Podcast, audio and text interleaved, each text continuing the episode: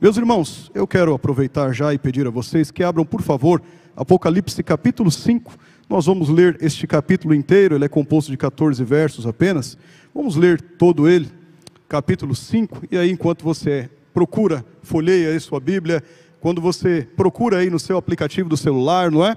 Aqui eu utilizo essa tela para melhor facilitar na minha visão aqui, não é? aumento a letra, tem uma certa dificuldade na visão. Aí eu aumento do 14 para o 96, aí não tem problema, não é? A gente consegue enxergar direito aqui a leitura bíblica. Mas, irmãos, enquanto você procura, eu quero aproveitar, cumprimentar os nossos irmãos, amigos que nos acompanham pela internet. Né? Graças a Deus, graças à boa mão do Senhor, nosso canal está de volta aí, né, pastor? Voltou pela boa mão do Senhor. Que bênção, meus irmãos. Tantas pessoas que têm sido alcançadas, não é? Por, esse, por essas transmissões, não só no Conexão com Deus, os cultos da manhã, culto da noite, né, o Tarde de Esperança e tem sido bênção para as nossas vidas. Que bênção nós sabermos disso. Apocalipse capítulo 5, nós vamos ler do 1 ao 14. Vamos efetuar a leitura. Os irmãos aqui na igreja encontraram? Amém? Vamos lá. Diz assim: Vi na mão direita daquele que estava sentado no trono um livro escrito por dentro e por fora, de todo selado com sete selos. Vi também um anjo forte que proclamava em grande voz: quem é digno de abrir o livro e de lhes desatar os selos? Ora, nem no céu, nem sobre a terra, nem debaixo da terra, ninguém podia abrir o livro, nem mesmo olhar para ele. E eu chorava muito, porque ninguém foi achado digno de abrir o livro, nem mesmo de olhar para ele. Todavia, um dos anciãos me disse: Não chores, eis que o leão da tribo de Judá, a raiz de Davi, venceu para abrir o livro e os seus sete selos. Então vi no meio do trono e dos quatro seres viventes, e entre os anciãos, de pé, um cordeiro, como tendo sido morto, e ele tinha sete chifres, bem como sete olhos, que são os sete Espíritos de Deus, enviados por toda a terra. Veio, pois, e tomou o livro da mão direita daquele que estava sentado no trono. E quando tomou o livro, os quatro seres viventes e os vinte e quatro anciãos prostraram-se diante do cordeiro, tendo cada um deles uma harpa e taças de ouro, cheios de incenso, que são as orações dos santos. E entoavam um novo cântico, dizendo: digno, de, digno és de tomar o livro e de lhe abrir os selos, porque foste morto e com teu sangue compraste para Deus os que procedem de toda tribo, língua, povo e nação, e para o nosso Deus os constituíste reino e sacerdotes, e reinarão sobre a terra. Vi e ouvi uma voz de muitos anjos ao redor do trono, dos seres viventes e dos anciãos, cujo número era de milhões de milhões e milhares de milhares, proclamando em grande voz: Digno é o cordeiro que foi morto de receber o poder e riqueza e sabedoria e força e honra e glória e louvor. Então ouvi que toda criatura que há no céu e sobre a terra, e debaixo da terra, e sobre o mar, e tudo que neles há, estava dizendo: Aquele que está sentado no trono e ao cordeiro, seja o louvor, e a honra, e a glória, e o domínio pelos séculos dos séculos. E os quatro seres viventes respondiam: Amém. Também os anciãos prostraram-se e adoraram. Amém. Curve sua cabeça mais uma vez. Vamos orar ao Senhor. Deus querido, mais uma vez estamos aqui na tua presença, Senhor. E agora queremos receber orientação da tua parte. Fala, Senhor, aos nossos corações, ilumina as nossas mentes através do Espírito Santo, para que possamos compreender as suas verdades santas. Senhor, fala conosco aquilo que nós precisamos, não o que queremos, Senhor, e verdadeiramente, Senhor, nós condicionamos o nosso coração nesse momento inteiramente derramado na tua presença. Que o teu nome seja glorificado, Senhor. Pedimos isso e agradecemos no nome santo, precioso e bendito de Jesus que vive e reina para todo sempre. Amém. Meus irmãos, eu quero tratar hoje, nessa noite do Conexão com Deus, acerca de um tema bem propício, com base nesse texto, evidentemente falando, que é a soberania e a dignidade do Deus Filho no controle da história. A soberania e a dignidade do Deus Filho no controle da história. Queridos irmãos, há alguns que dizem por aí afora, e claro, de forma equivocada, que Deus ele é apenas uma energia cósmica que não é um ser pessoal. Tem muitos por aí afora que enxergam Deus como algo cego no entendimento, um entendimento que não é palpável ou factível aquilo que a palavra do Senhor tem revelado a nós. Há muitas pessoas por aí afora que pensam que Deus nada mais é do que uma força cega da própria natureza. Muitas pessoas que não se cadenciam pela vontade, vontade preceptiva, esta, a Bíblia Sagrada revelada a Deus, e entendem Deus como qualquer outra coisa, como algo que não é o Deus que nós servimos e entendemos. Mas, meus irmãos, nós sabemos que isso aqui não passa de absolutamente do egoísmo do coração do ser humano que não conhece de fato o nosso Deus, que não conhece de fato o Deus que nós servimos. Mas o livro aqui do Apocalipse, ele afirma, irmãos, que quem está reinando sobre tudo e sobre todos, sobre todos os povos, que está acima de todas as dimensões, não é de forma nenhuma uma energia fria, não é de forma nenhuma uma energia cega da natureza, não é algo que fica de lado e está ali simplesmente ao nosso favor quando nós queremos, de forma nenhuma, mas ele nos mostra, esse livro do Apocalipse, que ele é um Deus soberano, absoluto, eterno, imutável e pessoal. Nós sabemos claramente disso, a palavra do Senhor diz para nós.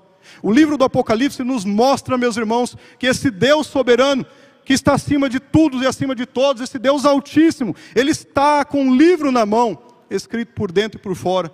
Nós vimos aqui no texto, selado com sete selos. E nesse livro, meus irmãos, contém não somente aquilo que nós entendemos aqui na vontade perceptiva do Senhor, mas muito além, toda a história do começo ao fim. Não há aqui qualquer preocupação de nossa parte, pois nós sabemos que esse livro está nas mãos do Senhor. O fato é, meus irmãos, que Deus nunca absolutamente perdeu o controle da história, como alguns pensam por aí afora. Deus não está à parte da história. Deus de forma nenhuma aqui é, deixou a história de lado, deu corda no universo, virou as costas e foi embora. Não. Nós sabemos disso. Entendemos, irmãos, que Deus é não somente o Criador de todas as coisas, mas também aquele que sustenta todas as coisas, o sustentador de todas as coisas. Nós cremos nisso. Mas também, meus irmãos, nós sabemos que além dessa transcendência dele, que a nossa mente não pode nem alcançar, ele também é um Deus imanente, que se relaciona com o seu povo, se relaciona conosco, se relaciona com seus filhos através do seu próprio decreto, daquilo que ele perpetuou e dimensionou para cada um de nós.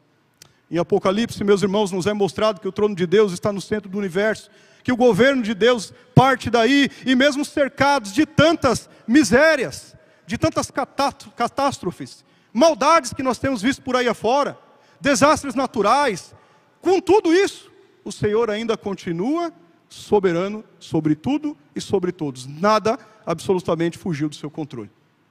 No capítulo 4, por exemplo, nesse contexto, nós vemos o relato de João, Deus Pai aqui, sentado no seu trono, recebendo inclusive louvor perpétuo, seres incansavelmente, adorando, glorificando, bendizendo o santo nome do Senhor. Você nota isso com mais categoria dos versos 8 a 11 do capítulo 4. No capítulo 5, que nós lemos aqui, agora nós encontramos a figura do Deus Filho, o Cristo vivo, Jesus, representado aqui como leão da tribo de Judá, o Cordeiro de Deus, a raiz de Davi, revelado como redentor divino. E ao vê-lo, então, João relata que ele estava, ou tinha estado, como morto, que é descrito no verso 6. Isso é uma clara, irmãos, referência ao sacrifício de Jesus Cristo na cruz do Calvário. Nessa visão, João ainda verifica os seres celestiais adorando o Cordeiro, está no verso 9 e 10, com as seguintes expressões: Digno és de tomar o livro e abrir os selos, porque foste morto, e com teu sangue compraste para Deus todos os que procedem de toda tribo, língua, povo e nação. Meus irmãos, Jesus aqui não é só o princípio, mas também é o derradeiro. Ele é o amém da divindade. Todas as determinações de Deus aqui são realizadas em Jesus. Nada do que existe Nada do que possa ser executado, nada do que foi criado, não foi criado sem a intervenção do próprio Cordeiro, do próprio Jesus Cristo.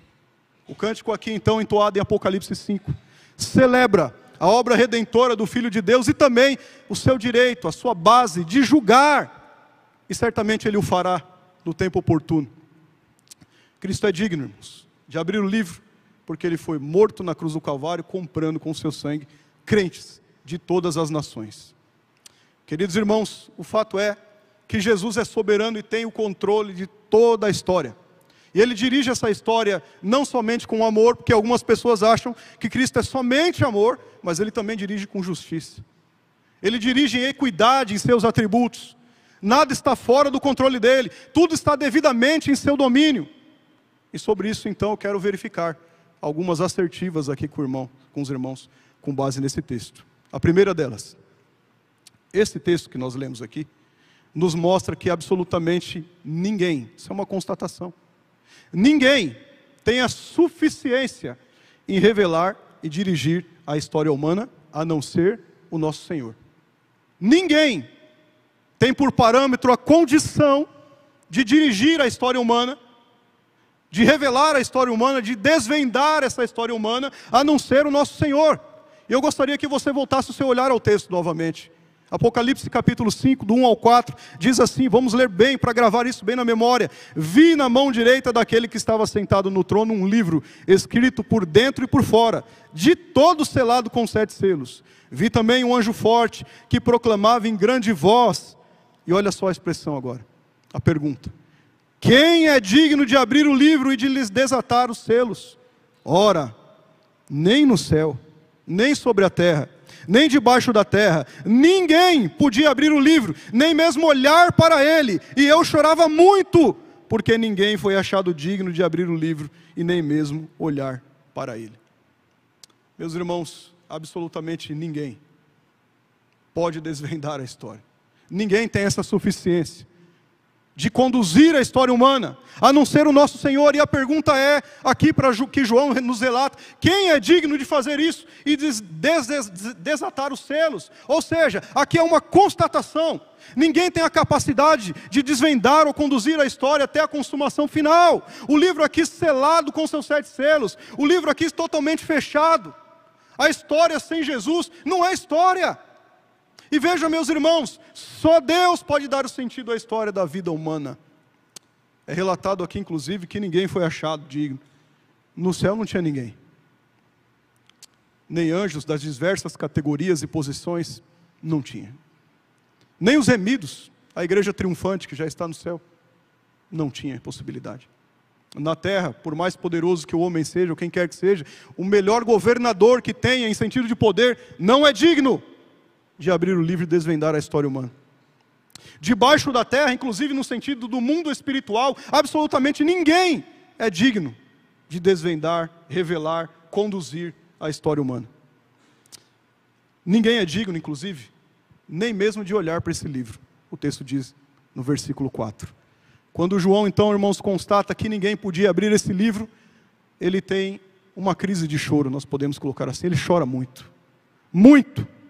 E meus irmãos, a crise de João aqui é uma crise legítima. A crise de João aqui é uma crise da própria natureza humana, que é incapaz, claro. A crise de João aqui é uma crise apresentada a seres limitados como cada um de nós. A crise de João aqui nada mais é do que uma crise de impotência que nós temos. Nós somos impotentes mediante a história. A situação aqui de nada conseguimos fazer para alterar sequer um côvado nas nossas vidas algo que é relatado, inclusive, no Sermão da Montanha, pelo próprio Jesus. Meus irmãos, nós olhamos ao nosso redor, nós vemos aqui um mundo em pé de guerra, temos vários relatos e todos os dias mais relatos. Nós olhamos ao nosso redor e nós vemos aparentemente, veja bem, aparentemente o mal triunfando. Nós olhamos ao nosso redor, vemos a violência crescendo. Nós olhamos ao nosso redor aqui e vemos a natureza devastada, as famílias sendo destruídas, crianças, adolescentes, jovens mergulhados em vícios, nas drogas, crianças, adolescentes e jovens mergulhados na prostituição muitos deles se matando a troco de nada. E a nossa reação é a mesma de João, a de impotência, de chorar. Sim ou não? Sim ou não? De chorar. Somos impotentes em relação a isso. A nossa impotência é infinita. O homem aqui no seu estado natural, depravação, natureza pecaminosa, no seu estado caído, não consegue fazer absolutamente nada para mudar isso. E aí vem a constatação: só nos restam lágrimas. Mas o texto não para por aqui. Em segundo lugar, o texto também nos mostra que diante da impotência do ser humano, existe um que é onipotente. Diante da incapacidade do ser humano, existe um que é capaz. Diante da nossa impossibilidade, existe um que tudo pode, além de tudo, ele é digno. Está relatado aí no texto, vamos de novo lá olhar o texto? Capítulo 5, versos 5 a 7.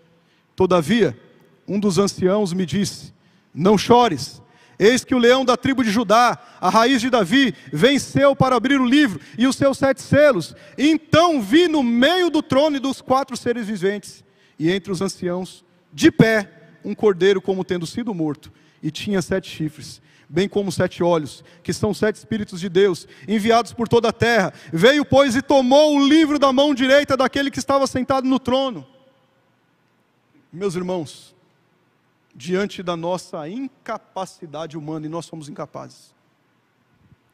E aqui essa incapacidade representada em João, pela impotência dele como ser humano, no choro, nos é mostrado aquele que é capaz, nos é mostrado aquele que é digno, nos é mostrado aquele que é poderoso, nos é mostrado aquele que é soberano no auge aqui das nossas limitações, e aqui representado em João também, no auge da nossa debilidade, do auge da nossa fraqueza, da nossa inoperância como ser humano em conduzir a história, surge uma voz de esperança e diz: Não chores. Eis o leão da tribo de Judá, a raiz de Davi, que venceu para abrir o livro e os seus sete selos. Meus irmãos, aqui é um consolo no verso 5 nos mostra que o pranto, que o choro de João, aquela crise que João estava ali naquele momento, imediatamente, subitamente, é estancado. É estancado por uma voz que veio do céu, uma voz que veio a comando do próprio Deus, uma voz que sai do trono de Deus. Queridos irmãos, a solução para a nossa história, a solução para a história do universo, a solução aqui para a nossa corrupção, a solução para os nossos conflitos, a solução para as nossas inabilidades e pecaminosidade vem de Deus, vem de Cristo, vem do céu. A solução para uma sociedade caída, como temos visto por aí, uma situação calamitosa a qual o mundo se encontra, vem do trono de Deus vem do céu e não da terra. A voz de esperança vem a comando daquele que é santo e não de pecadores pobres, cegos e nus como nós. Vem de Deus. É verdade que muitas vezes nós estamos envoltos, não é? Em altos conflitos, muito conflito. Sim. O ser humano passa por isso. Estamos envolvidos em nossos próprios conflitos. Às vezes nos pegamos preocupados com as situações, e principalmente, e quando nós estamos aqui sempre nos pais de oração, estamos orando, né? Pelos filhos, pelos netos, pelos sobrinhos. Nós vemos as crianças, como que vai ser daqui para frente? E a próxima geração? E a outra? E os meus familiares, desses princípios caóticos que o mundo se encontra? Sem valor absolutamente nenhum bíblico. Às vezes a gente se encontra nisso. Mas nós vemos no texto, irmãos, uma voz que reverberou, uma voz que ressoou, uma voz que repercutiu do céu, e hoje também ressoa, reverbera aos nossos corações, nos dizendo: olha, não chores, não chores. Do Senhor vem a solução, meus irmãos, e de ninguém mais. Daquele que é digno, que foi morto, que reviveu, vem a solução e de ninguém mais. De fato, meus irmãos, a nossa incapacidade, a nossa indignidade, a nossa pequeneza, a nossa fraqueza, não pode fazer absolutamente nada. Mas há um que é digno, há um que é capaz, há um que está acima de tudo e de todos, e ele pode desvendar o rumo da história. O nome dele é Jesus, o Cristo, o ungido de Deus, o nosso Senhor, Salvador e Mestre, o Todo-Poderoso, aquele que era, que é e que há de vir. Ele pode. Mas, meus irmãos, Avançando ainda aqui no texto, em terceiro lugar. O texto nos mostra que Jesus, agora nesse cenário, estava nas mãos do Pai. E agora na mão de Jesus, nesse cenário. Está com o livro nas mãos. E aqui uma missão para nós. Nós podemos confiar cabalmente em Sua palavra e cumprirmos aquilo que esta vontade preceptiva nos condiciona a fazer. Podemos confiar. O livro está nas mãos de Jesus. Você tem noção do que é isso? Os livros está, o livro está nas mãos de Jesus. Vamos ler de novo o texto? Capítulo 5, verso de 8 a 12, diz assim: E quando tomou o livro, os quatro seres viventes e os vinte e quatro anciãos prostraram-se diante do cordeiro, tendo cada um deles, olha só, uma harpa e taças de ouro cheia de incenso, que são as orações dos santos, e entoavam um novo cântico, dizendo: Olha só, digno és de tomar o livro e de abrir os selos, porque foste morto e com teu sangue compraste para Deus os que procedem de toda tribo, língua, povo e nação, e para o nosso Deus os constituíste reino e sacerdotes, e reinarão sobre a terra. E mais, vi e ouvi a voz de muitos anjos ao redor do trono, dos seres viventes e dos anciãos, cujo número era de milhões de milhões de milhões e milhares de milhares, proclamando em grande voz: Digno é o Cordeiro que foi morto de receber o poder, a riqueza, a sabedoria e força, e honra e glória e louvor. Irmãos, permita-me só reafirmar aquilo que eu já disse aqui ao seu coração. Cristo venceu. E ele pode abrir o livro. O leão da tribo de Judá, a raiz de Davi, venceu. Ele é capaz de romper, meus irmãos, os selos e abrir o livro. Então, confiadamente, não é hora de nós nos desesperarmos. Ao contrário, é hora de nós celebrarmos, é hora de nós confiarmos, é hora de nós exultarmos por sabermos que o livro está nas mãos dele. Meus irmãos, não é hora de correr para um lado para o outro, desesperado com as circunstâncias, com as situações. Inclusive, a própria Bíblia já nos dá spoiler do que acontecerá no final. Não há porquê, irmãos. Não há porquê nós cairmos num choro súbito, crises e mais crises, porque nós sabemos em quem nós temos crido. Nós sabemos que o livro está nas mãos do nosso Senhor. Isso deve alegrar o nosso coração, meus irmãos. Isso deve ser factível para a nossa caminhada cristã. Saber que Cristo, Ele não somente tem esse poder, não somente tem essa autoridade, mas que Cristo venceu o diabo, Cristo venceu o mundo, Cristo venceu o pecado, Cristo venceu a morte. Nós sabemos disso. Ele é apresentado como cordeiro, sim, mas também como leão da tribo de Judá o Messias Salvador. E lembre-se de uma coisa: o texto é categórico em dizer no verso 6: estava de pé como tendo sido morto. Mais uma reafirmação no seu coração. Ou seja, Jesus está vivo, de pé, vivo, depois de ter passado pela morte, a sua vitória foi conquistada lá na cruz, sim. Ele está no meio do trono, quer dizer que ele tem toda a autoridade sobre tudo e sobre todos, sobre o universo. Ele é digno, inclusive, irmãos, de desvendar o sentido das nossas vidas. A onipotência do Senhor é apresentada aqui em sua autoridade, sete chifres. Também aqui a sua onisciente, sete olhos. São atributos incomunicáveis de Deus. Dá para nós nos alegrarmos num Deus dessa forma? E porque ele venceu, eu disse, nós temos algumas missões de confiar cabalmente em Sua palavra e cumprirmos aquilo que Ele determinou em Sua vontade preceptiva, para que nós possamos caminhar em glorificação do Seu santo nome. Meus irmãos, é dito aqui no verso 8 acerca das orações, e que bênção é nós sabermos, irmãos, a exemplo que nós fizemos aqui agora há pouco, dobrarmos os nossos joelhos, orarmos ao Senhor e sabermos que a nossa oração chega no trono da glória, chega no Senhor. Que bênção é, meus irmãos, nós nos comissionarmos o nosso coração ao esforço evangelístico, ao esforço missional. A PEN, inclusive, é uma igreja totalmente missionária.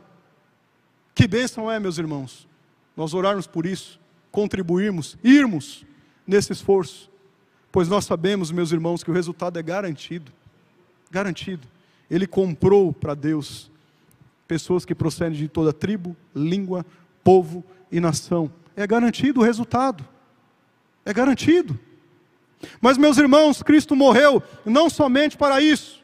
Há muitas pessoas que estão completamente distantes, nesse exato momento que nós estamos aqui, do Evangelho E nós precisamos, irmãos, com muito ímpeto, pregar a palavra do Senhor a estes. Precisamos, meus irmãos, cumprir as ordens no tocante à evangelização. Mas, meus irmãos, nós precisamos também ter consciência daquilo que o nosso Senhor, Salvador e Mestre conquistou para nós, pelos seus méritos na cruz do Calvário. Nós fomos constituído reino. Cristo já reina em nossos corações. Eu não preciso esperar o dia da glorificação para que então Cristo reine no meu coração, não. Ele já reina no meu coração, e naquele grande dia, no dia que ele retornar para buscar a sua igreja, na sua segunda vinda, certamente será a plenitude de tudo a consumação dessa história. Meus irmãos, nós temos agora livre acesso à presença do Pai. Meus irmãos, nós temos agora, por intermédio de Jesus, um novo, um vivo caminho. Nós temos acesso à sala do trono, ao trono da graça, não pelos nossos méritos, mas pelo mérito de Cristo. Por isso que nós devemos confiar cabalmente e nos achegarmos a Ele com todo o ímpeto. Queridos irmãos, nós devemos dedicar toda a nossa vida à causa do reino de Deus. Veja, por exemplo, aí os versos 11 e 12. Vi e ouvi a voz de muitos anjos ao redor do trono, dos seres viventes e dos anciãos, cujo número era de milhões de milhões e milhares de milhares, proclamando em grande voz: olha o que eles estavam proclamando, meus irmãos. Digno é o cordeiro que foi morto de receber algumas coisas: o poder, a riqueza, a sabedoria, a força e honra e glória e louvor. Meus irmãos, entregar tudo o que nós somos, tudo o que nós temos na mão dele, tudo, irmãos, que ele mesmo nos deu nós só podemos entregar a Ele porque antes Ele nos deu, a fim de servi-lo e glorificá-lo. Meus irmãos, nossas habilidades, dons, talentos devem convergir para o louvor do real dignatário, Jesus. Ele é o real dignatário. Se não for para isso, não serve. Nós devemos glorificá-lo com os nossos dons, talentos, habilidades, aquilo que Ele nos deu. Mas, meus irmãos, veja só que todo vigor, desde a mais tenra idade, desde o pequenininho lá do Penha Kids, não é? até o último suspiro das nossas vidas, o último fôlego aqui na terra, nós devemos render a Ele a primazia, o melhor do nosso tempo, o melhor das nossas vidas, nós devemos dedicar ao Senhor. Somente Ele deve ser o motivo acurado da nossa devoção. Somente Ele deve receber louvor, não somente dos nossos lábios, mas acima de tudo do nosso coração, um coração cheio de Deus, cheio da graça de Deus. Somente Ele deve ser adorado. E sabe por quê? Romanos capítulo 11, verso 36. Porque dele e por meio dele e para ele são todas as coisas. A ele, pois, glória eternamente. Amém. É a ele. Queridos irmãos, diante de uma triste visão do mundo, do mundo em que vivemos, é preciso lembrar, às vezes a gente precisa lembrar disso na prática, da soberania de Cristo, do Deus Filho, no controle de todas as coisas. É preciso lembrar que Jesus venceu e todas as coisas estão no, controle das suas poderosas mãos. Há um trono que está acima de, acima de todos os tronos. Existe, é o trono do nosso Senhor. Há um ser aqui eterno, absoluto, imutável, que criou e está sustentando todas as coisas, e Ele está sentado no trono, recebendo de toda a criação a adoração e louvor. João nos relatou ainda, irmãos, nos versos finais, o louvor ao soberano Deus e ao Cordeiro, como contagiou todas as pessoas, todos os seres. Olha o verso 13 e 14. Então ouvi que toda criatura que há no céu e sobre a terra, debaixo da terra e sobre o mar, e tudo que neles há, estava dizendo: Aquele que está sentado no trono e ao Cordeiro, seja o louvor, e a honra, e a glória, e o domínio pelos séculos dos séculos. E os quatro seres viventes respondiam: Amém. Também os anciãos prostraram-se e adoraram. Meus irmãos, de todos os lados o louvor estava lá. E convergia para onde estava o Pai e para onde estava o Filho para o trono. Todo o louvor estava sendo destinado ao nosso Rei eterno e imortal Todo louvor estava ao eterno Senhor, pela qual nós servimos. Todo louvor, meus irmãos, estava sendo condicionado a Ele. E é para isso que nós fomos criados para glorificarmos o Senhor, gozá-lo como fio último. Que essa alegria esteja no nosso coração. Meus irmãos, a boa nova, mais uma vez, reafirmada ao nosso coração, é que Cristo é digno. Cristo é digno, ele venceu e ele prometeu que na sua volta gloriosa, na consumação final da história, o mal, ele será extirpado da criação de Deus. Portanto, você não turbe o coração. Creia no Senhor. Entenda a condução da história através das mãos do Senhor. Confie no Senhor. Os salvos, meus irmãos, nesse dia tão glorioso que nós aguardamos, serão libertos de todas as tribulações. O maravilhoso propósito de Deus aqui alcançará a plenitude. Significa para nós um verdadeiro e definitivo. Não é uma paz como a pax romana, com armas, com conchavos, uma paz ali é, de fato um certo período. Não, mas uma paz eterna com o nosso Senhor. Eterna. Esse louvor e essa certeza que nós acabamos de ler aqui deve contagiar deve inundar, deve abraçar, deve acalentar o nosso coração, minha irmã e meu irmão. Deve. João podia, agora, também, ele estava chorando, mas agora ele podia se deixar contagiar por esse louvor. Mesmo aprisionado na ilha de Patmos, e veja bem, mesmo lá, mesmo vendo a dura realidade no mundo, ao contemplar a realidade celeste, na mudança de foco, ele não está mais olhando para a dura realidade do mundo, agora ele está vendo a realidade celeste.